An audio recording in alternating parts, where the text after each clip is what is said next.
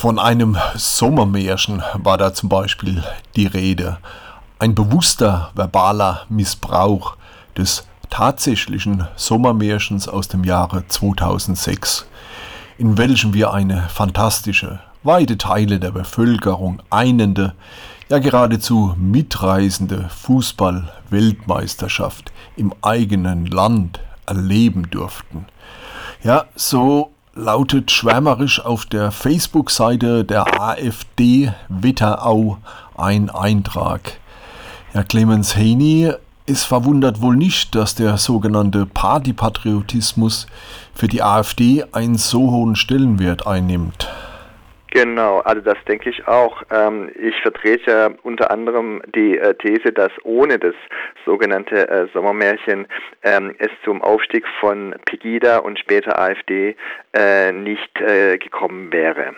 Also Nationalismus und Schwarz-Rot-Gold, äh, denke ich mal, haben eine enorme Bedeutung gehabt äh, für die Veränderung äh, der politischen Kultur, wie man das in der Politikwissenschaft sagen würde.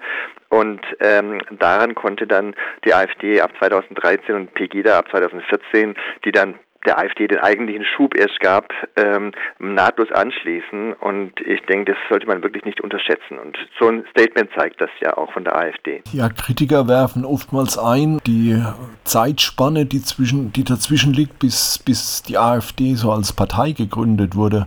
Aber ich denke, man muss auch so das ganze Umfeld dieser neuen Rechten betrachten und da wird es, glaube ich, auch in der Chronologie irgendwie schlüssiger.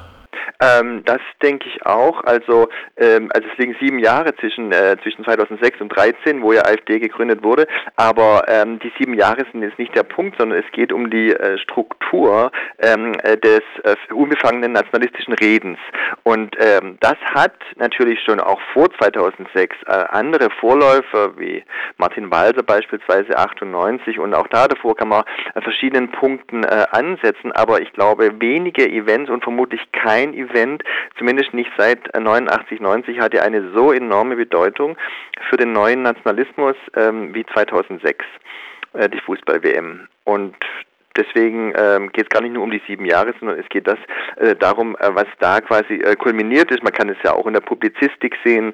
Ähm, es gab damals Autoren in der Frankfurter Rundschau zum Beispiel, wo man denkt, eher ein ähm, nicht äh, rechtes Blatt, sondern eher Mainstream oder Mitte links, da hat damals ein, ein Autor, Felix Klein oder so hieß der, glaube ich, äh, gemeint, ähm, wir, wir sollen uns freudig äh, freuen auf den kommenden Tod als Gemeinschaft. Ja, also hat er so ganz äh, ähm, äh, emphatisch quasi dieses volksgemeinschaftliche Wir äh, begrüßt und äh, das war eben 2006 die Stimmung.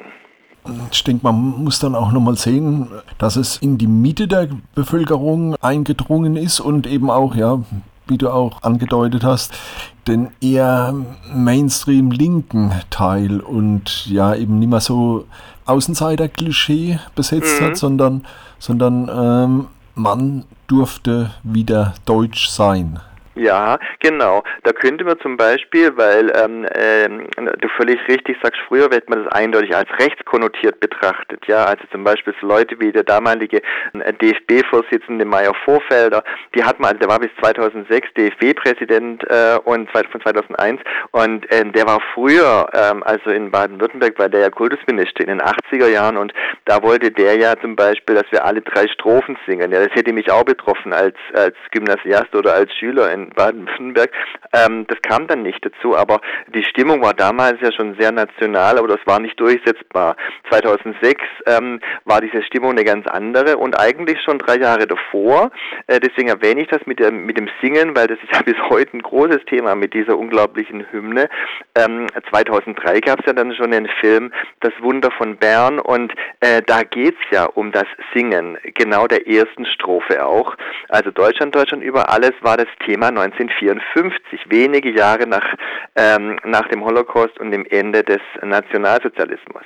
Und das wurde wiederum, da sind wir bei den Grünen, äh, von Sönke Wortmann, der ist ja Grüner, Mitglied der Partei Die Grünen, ähm, ja, in Szene gesetzt mit seinem äh, Millionenerfolg. Äh, Das Wunder von Bern und äh, einer der Protagonisten äh, war damals auch der Schauspieler Peter Lohmeier, der sich wahrscheinlich auch nicht als sonderlich konservativ oder rechts betrachtet, sondern als weltgewandt und offen und so. Der Stolz auf Deutschland. Ähm, du hast äh, jetzt auch erst vor kurzem wieder äh, ein Radioerlebnis gehabt, WDR 2, Liga Live. Äh, bekannte Radiosendung, äh, ja, in Westdeutschland, hier kann man es eher nicht so empfangen. Aber auch da äh, wurde vollkommen aus der Luft gegriffen der Bezug auf Deutschland 54 wiederhergestellt. Richtig, genau. Das hat mich, das war vielleicht vor zwei Wochen oder so, ähm, äh, sehr verwundert. Äh, man kann das auch digital hören. Übrigens in Berlin höre ich das auch. Äh, das Radio WDR 2. Ähm, und äh, der Sven Pistor, das ist halt so ein ganz typischer ähm, Fußballmoderator. Den kennen Millionen Leute, weil der halt so die bekannteste Fußball-Bundesliga-Sendung moderiert.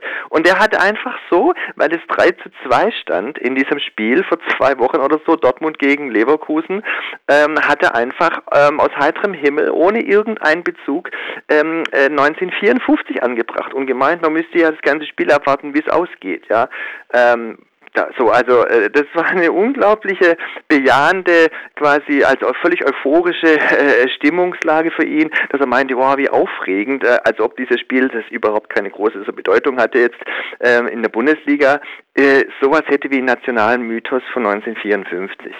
Aber man sieht, wie durchgesetzt das ist, dass das wie selbstverständlich in, in der Sportwelt, und der Typ ist auch noch ein jüngerer Typ, Jahrgang 72, ähm, einfach so angebracht wird.